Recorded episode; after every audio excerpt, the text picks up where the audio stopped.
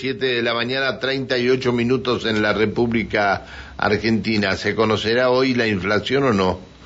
Hoy se debe, se debe conocer el índice inflacionario, el, del, el índice de inflación de mayo, ¿no? Exactamente. Sí, sí. ¿Dónde estará? ¿Cerca del cinco y medio?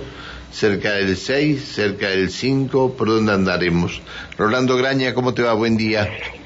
Y dicen que va a estar cerca del 5,4.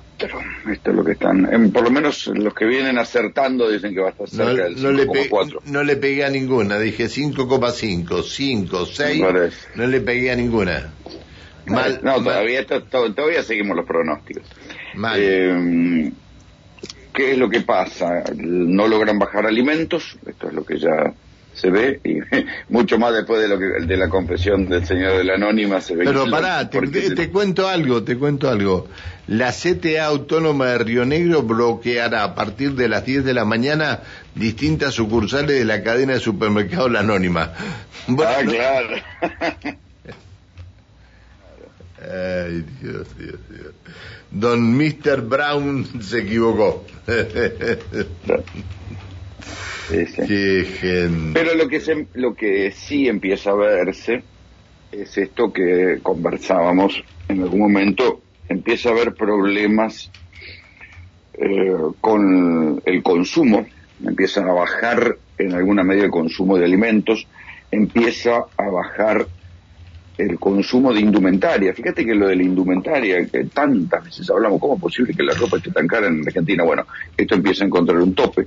Ya están, fíjate, están saliendo infinidad Sí, de promociones. Tu amigo, el padre- tu amigo este que fabrica la ropa, que tiene fábrica de ropa, le, le, le, le podríamos proponer de, de, de abrir una este, algo acá en Neuquén, ¿eh? no, pero ellos no... Eh, eh, ¿Va a decir la gente de la salada? No, eh, claro, pero el otro, el, no el no el fuerte de la salada, el otro que tuve, que estaba con vos ahí, que era amigo tuyo. Claro, que Quique, Quique Antequera. Ese, pero ese. ellos no Ese amigo tuyo, ese. fabrican. Sí, sí, sí, mismo. ellos no fabrican, sino que lo que hacen es... eh, ellos son como la- el shopping, el shopping de los de los, Eh, eh, él, de los te, talleristas. él- él te provee los trajecitos, eso, el negro, el celeste. No, Ah, eh. no, eso es una sastrería acá en el centro. Bueno, pensé, que, hombre, te- no, pensé no, que te los proveía él. No, no, no, no. Eh, esos, la indumentaria otra vez va a estar entre lo que más aumente, casi el 6%, y ahí habría que preguntarle a Scioli, ahora que va a reemplazar a Culfa, si va a mantener en su puesto a Ariel Yale. Sí, que es le- el le hombre. va- y Yale le va a decir cuando llegue, eh, eh, Scioli, te equivocaste, en la provincia de Buenos Aires no hay manzana, las manzanas están en, en el Alto Valle de Río Negro y Neuquén.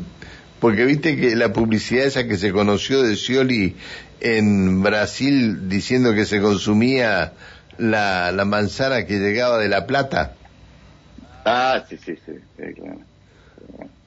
y es el ministro de Producción. Qué va.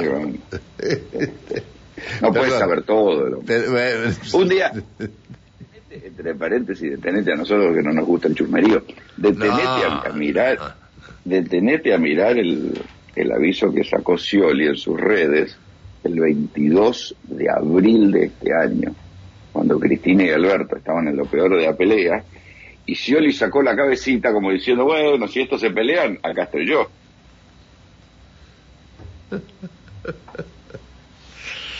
Ay, Dios, Dios, Dios. Eh, eh, empieza a marcar, me parece, un fin de ciclo, ¿sí?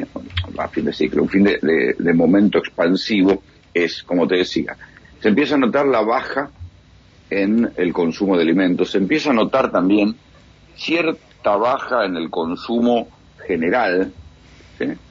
Y, o, dato interesante que seguramente en un tiempo va a empezar a ser noticia, un problema en el corte de la cadena de pagos.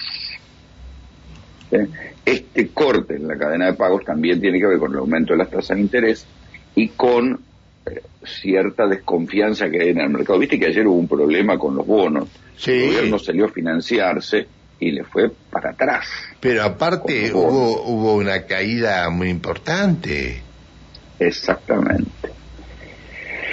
Esto, esto, la- el gobierno, por supuesto, te lo va a negar, pero es el punto donde este plan acordado con el Fondo Monetario se toca y se relaciona con aquel plan acordado con el Fondo Monetario que hizo un tal Mauricio Macri.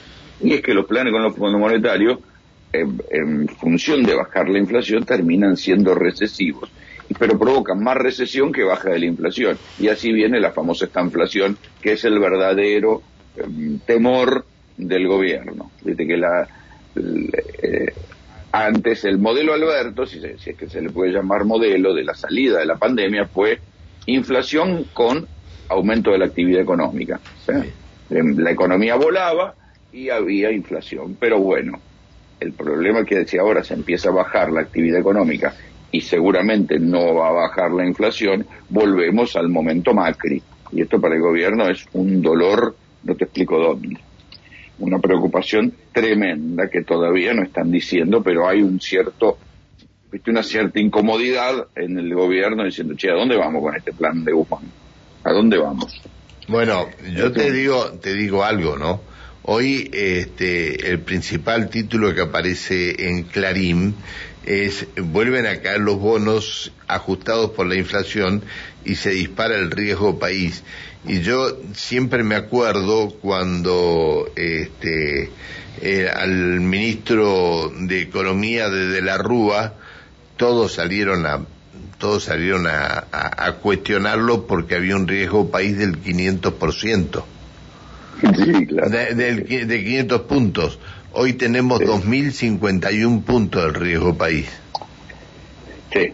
Eh, lo que pasa es que en aquel momento los 500 puntos de riesgo país venían eh, atados a la preocupación de una economía mucho más globalizada y en los tiempos donde el tequila ya le había generado un castigo eh, fundamental al gobierno de Menem. ¿no? O sea, 500 puntos de aquel momento generaron la crisis del 2001. Claro, pero, pero, lo, eran 500 puntos, ¿eh? Y ah, muchos de los actores que en esos momentos cuestionaban esos 500 puntos hoy están debajo de los, eh, este, es decir, están amparando a los 2.051 puntos, ¿no? Sí, bueno, pero acordate que cuando en los momentos previos a la negociación con el Fondo Monetario también el riesgo país se había disparado. Este, hoy por hoy creo que no es un indicador que sirva demasiado. Sirve, pero me parece que los indicadores internos de inflación, y de actividad económica son los que marcan el pulso de una economía que se ha cerrado. El riesgo país funciona cuando vos tenés una economía abierta. En este caso vos tenés una economía cerrada por todos lados, donde para sacar un dólar tenés que pegar en, los dedos del, cajero del, banco. No, no te, lo, no te los da el cajero del banco. No te da mal los dólares el cajero del banco. Es que está todo tan raro que vos, si querés tener dólar billete, y tener la plata en blanco, claro, lo puedes comprar por dólar MEP tranquilamente. y hoy. Y esperar 48 horas y todo lo demás y después abrir. Pero, tenés que dedicarte a eso. Te tenés que dedicar a eso. ¿O no? También el tipo que va a la. El tipo que va a comprar dólares a la cueva se dedica a eso. es un trámite, es más rápido. Solo que tenés que esperar 48 horas, es más rápido. Pero lo que pasa es que, fíjate qué loco, el dólar ahorro hoy por momentos más caro que el blue. Claro, sí señor. Sí, no, lo del dólar net, mira, nosotros tenemos eh, los sábados en la mañana, este, después de, la charla contigo tenemos a un economista, Fabián Correa, eh, que es el, el, representante de del banco Comafia aquí en Neuquén. Bueno, y él todos los, todos los sábados nos habla que tenemos que acostumbrarnos a trabajar con el dólar MED, es decir, ir a comprar, este, depositarlo en una caja de ahorro especial y a las 48 horas poder hacerte los dólares este, en ese momento.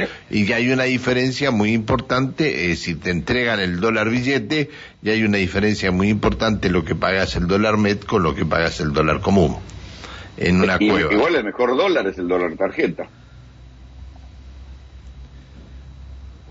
Descontar de ganancias. Los que pagamos ganancias, lo podés descontar de ganancias. Claro, claro, lo que pasa es que vos tenés un sueldo que, que, que pagas ganancias. Yo no tengo un sueldo que pago ganancias. no tengo de dónde descontarlo de ganancia. No, yo no, no, no, yo cobro por, por mi empresa. ah, cierto, cierto, perdón. Yo cobro por empresa. Usted, usted es un empresario, perdón, tiene razón, tiene razón. claro, yo, soy, yo soy un conductor de un programa nada más, no soy empresario. Me imagino, me imagino. Me, mira, me vas a hacer llorar, ¿eh? Me vas a hacer llorar. Está bien.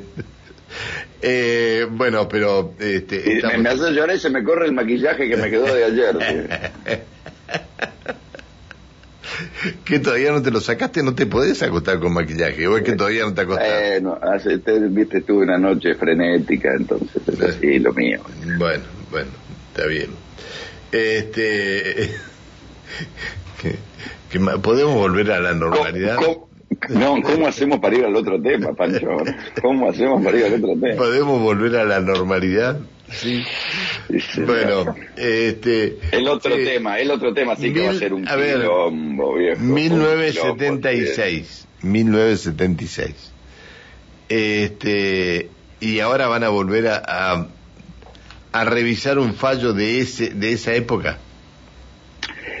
¿Qué es lo que pasó? Ayer inesperadamente tres jueces, que en esto sí hay que decir, tres jueces muy cuestionados, son Bruglia, Bertuzzi y Llorens, tres jueces, tres camaristas federales.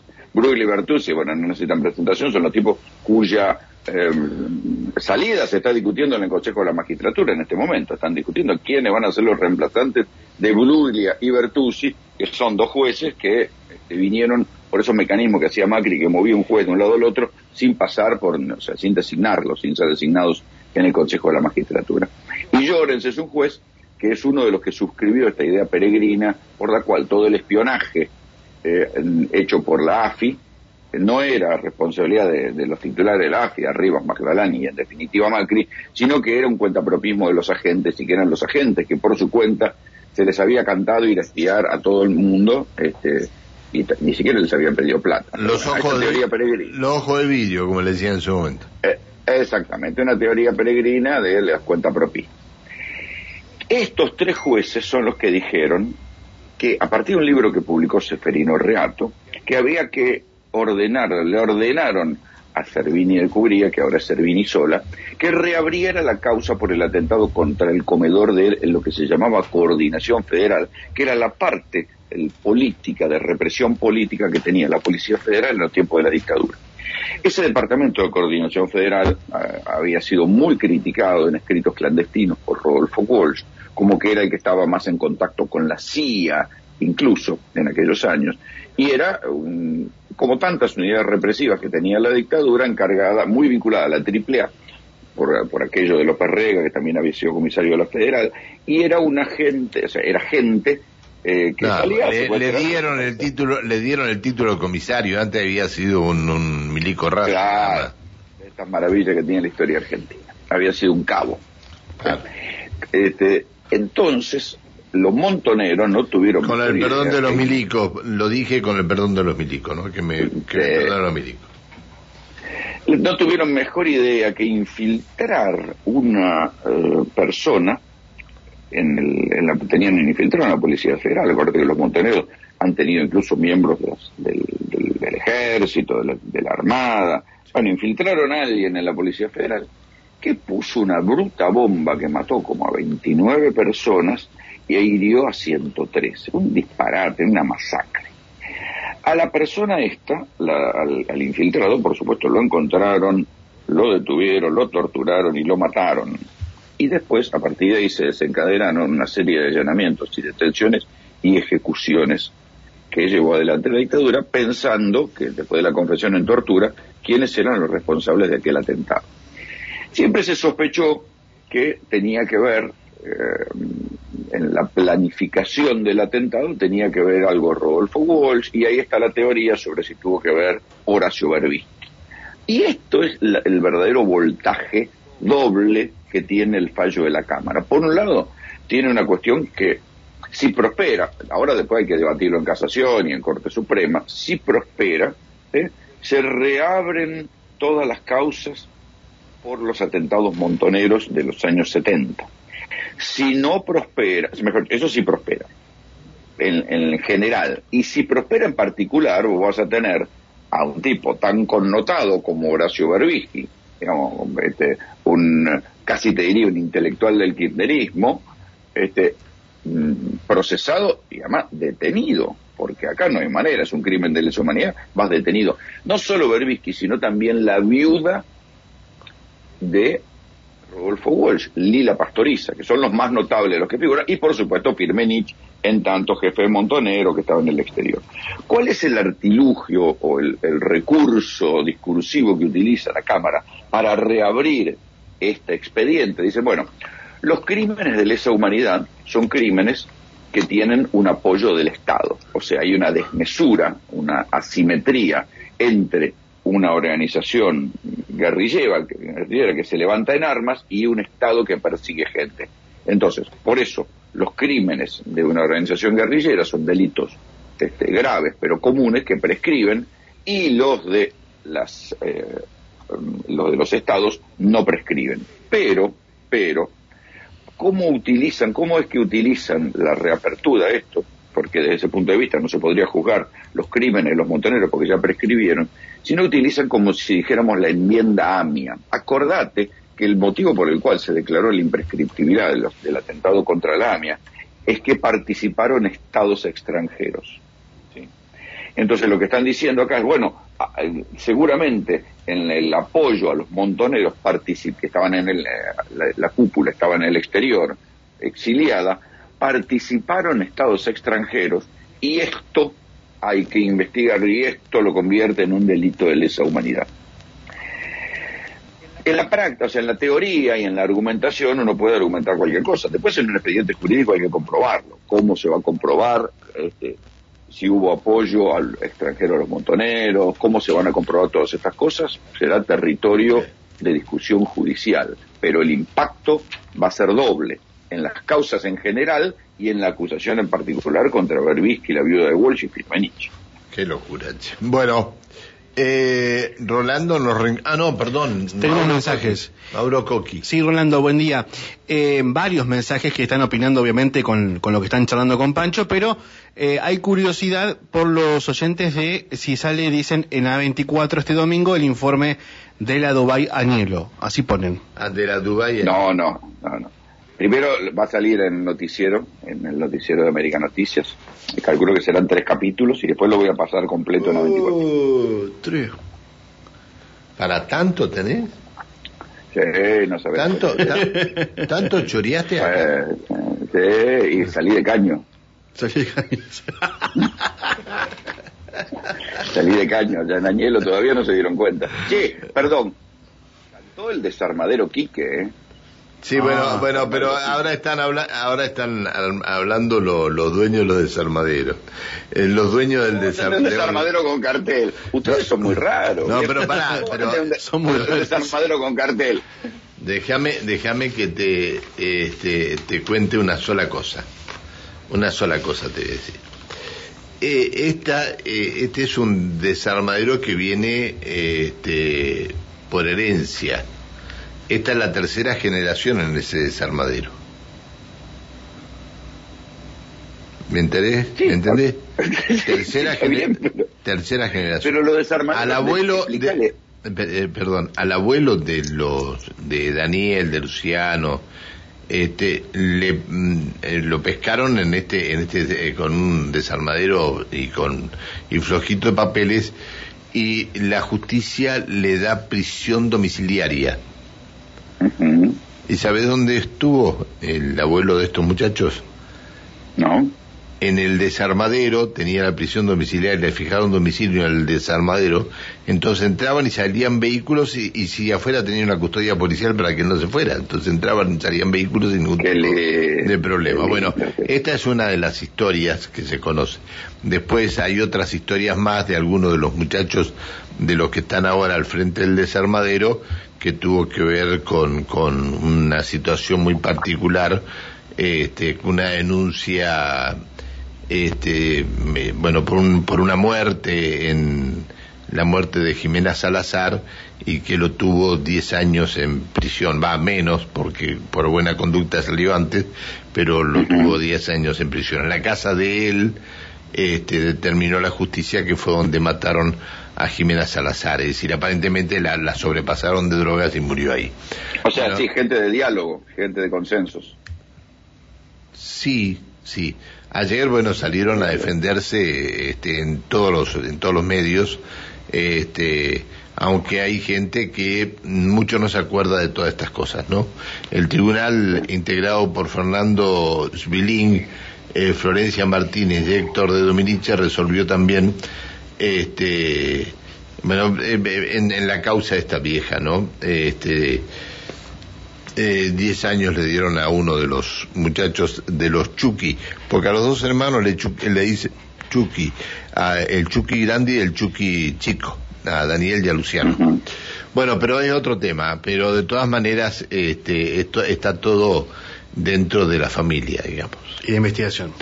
No, esto esto ya está, ya, ya purgó la condena, ya el... el no digo lo de desarmadero. El Chucky... Así, Igual explíquenle, explíquenle que no se pone un cartel que diga desarmadero. Yo no te digo, a, a ver... Estás escuchando Máxima FM 101.9 Neuquén. La radio de la gente.